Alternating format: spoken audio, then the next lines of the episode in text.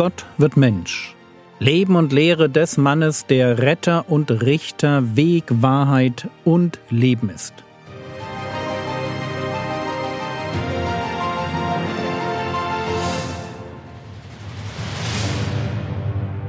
Episode 119 von Menschenfischern Teil 1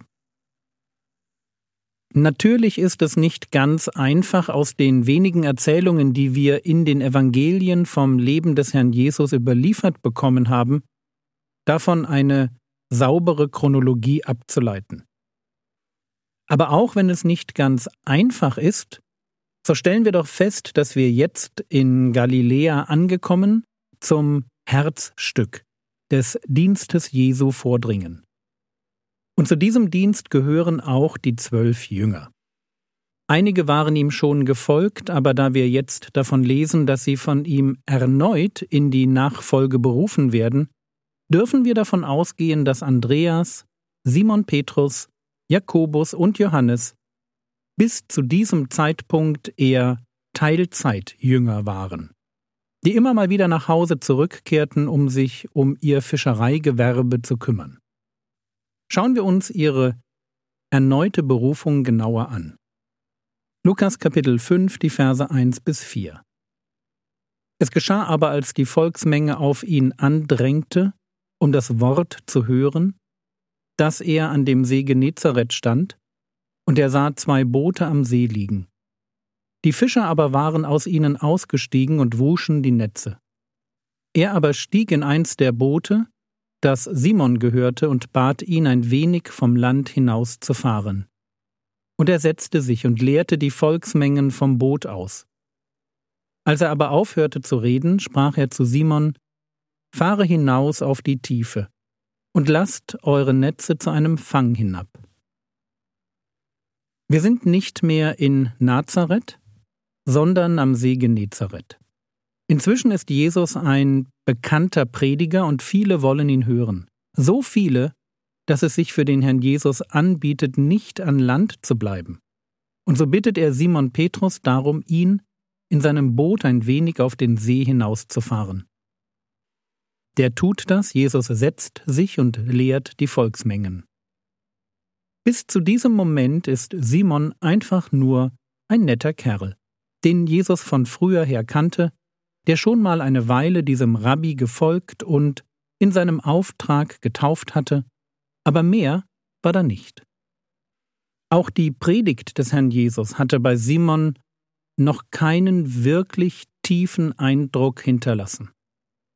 Ich würde ihn als interessiert, aber nicht als zerbrochen bezeichnen. Er ist religiös, wahrscheinlich auch irgendwie gläubig, aber noch nicht bekehrt. Sein Bruder hatte ihn mit Jesus bekannt gemacht. Für Andreas war klar, wir haben den Messias gefunden.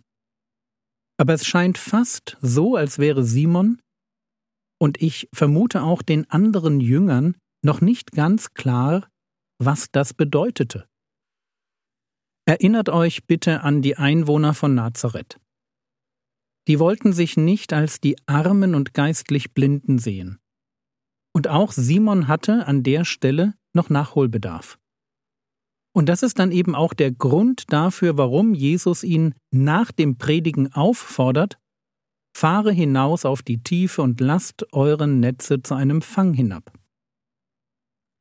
Lukas Kapitel 5, Vers 5 und Simon antwortete und sprach zu ihm, Meister, wir haben uns die ganze Nacht hindurch bemüht und nichts gefangen.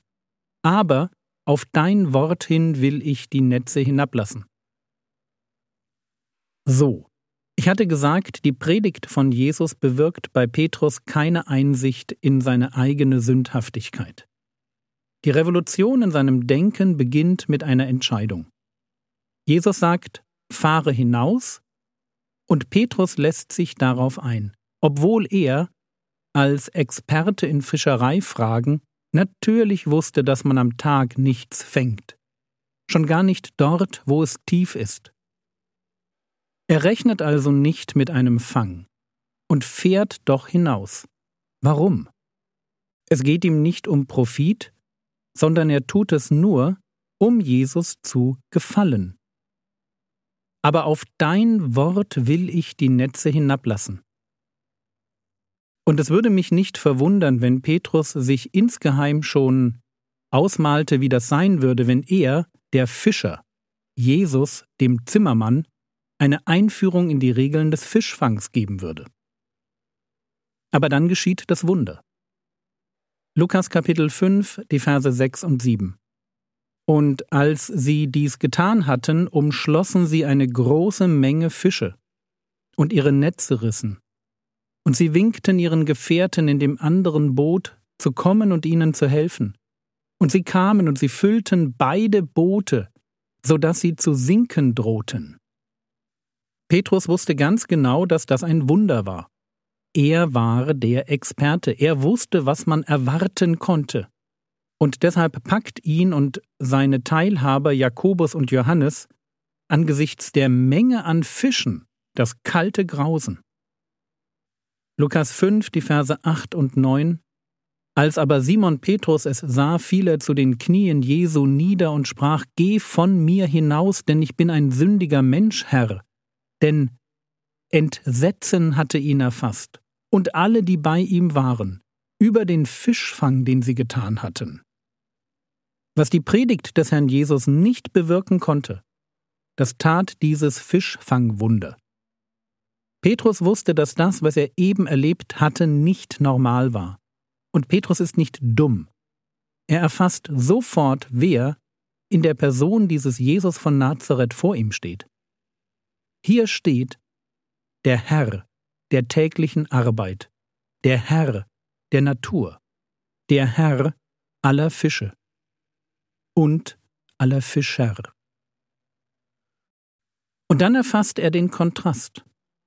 Er, ein kleiner, unbekannter Fischer aus einem armseligen Dorf am See Genezareth, irgendwo am Ende der Welt, er, der sich noch vor kurzem erdreistet hatte, Jesus darauf hinzuweisen, dass er die ganze Nacht lang nichts gefangen hatte, er begegnet seinem Herrn und Gott.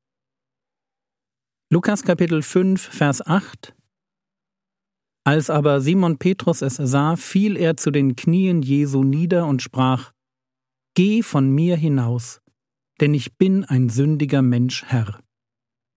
Damit wir Petrus nicht falsch verstehen, er schickt Jesus nicht weg, wie das die Einwohner von Nazareth getan hatten.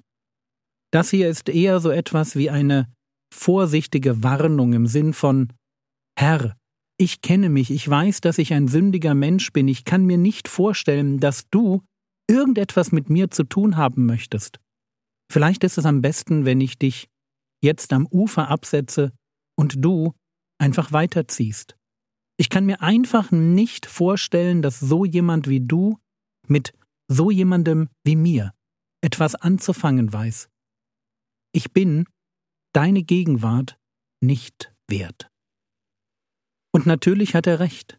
Jeder Mensch könnte ganz zu Recht genau das zu seinem Schöpfer sagen. Geh von mir hinaus, denn ich bin ein sündiger Mensch, Herr. Aber, und diese Lektion ist mal wieder eine ganz wichtige, wo wir denken, dass alles aus ist, fängt für Gott erst alles an. Wo wir merken, dass wir uns völlig verkalkuliert haben, da kann Gott überhaupt erst anfangen, mit uns Geschichte zu schreiben.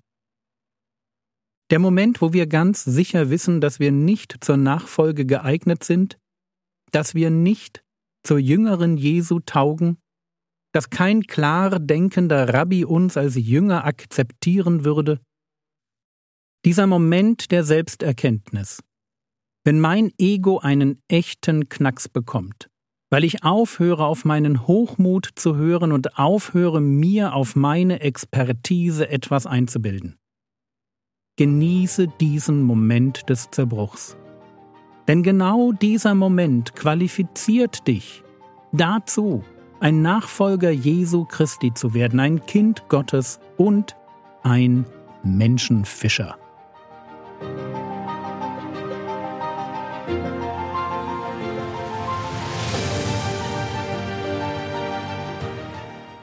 Was könntest du jetzt tun? Du könntest dir darüber Gedanken machen, wie Zerbruch und Berufung bei Jesus zusammengehören. Das war's für heute. Ganz neu seit drei Wochen finden sich Predigten von mir auch auf DWG Load. Ein herzliches Dankeschön an das DWG Radioteam. Der Herr segne dich, erfahre seine Gnade und lebe in seinem Frieden. Amen.